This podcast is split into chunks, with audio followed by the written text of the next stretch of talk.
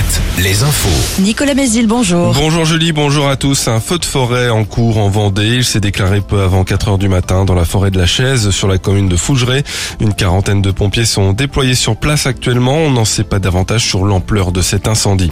Les urgences de Luçon sont de nouveau fermées depuis hier après-midi 16h30. Elles rouvriront ce matin à 8h30 pour refermer encore à 16h30 jusqu'à demain.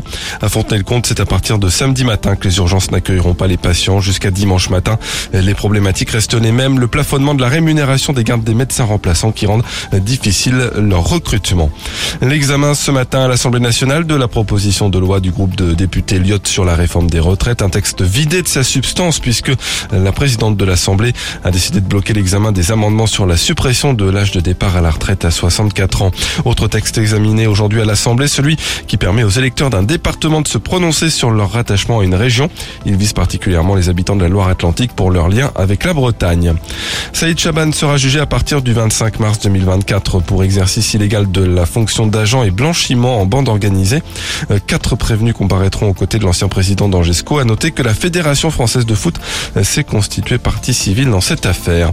2000 euros d'amende contre cette voyante angevine reconnue coupable d'injure publique à l'encontre d'Emmanuel Macron. En septembre dernier, elle a relayé sur Twitter un photomontage du chef de l'État grimé en Adolf Hitler.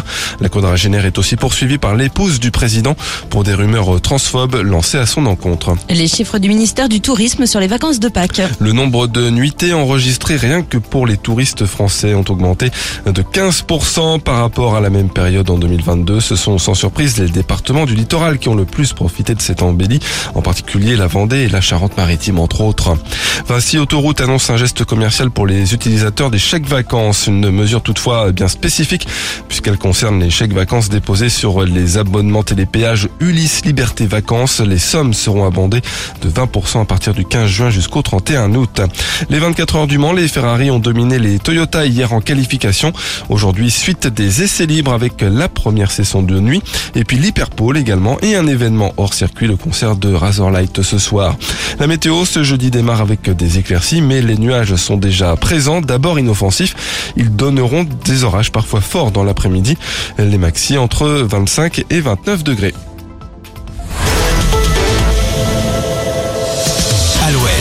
Alouette, le 6-10, le 6-10 de Nico et Julie. Bonjour à tous, nous sommes aujourd'hui le jeudi.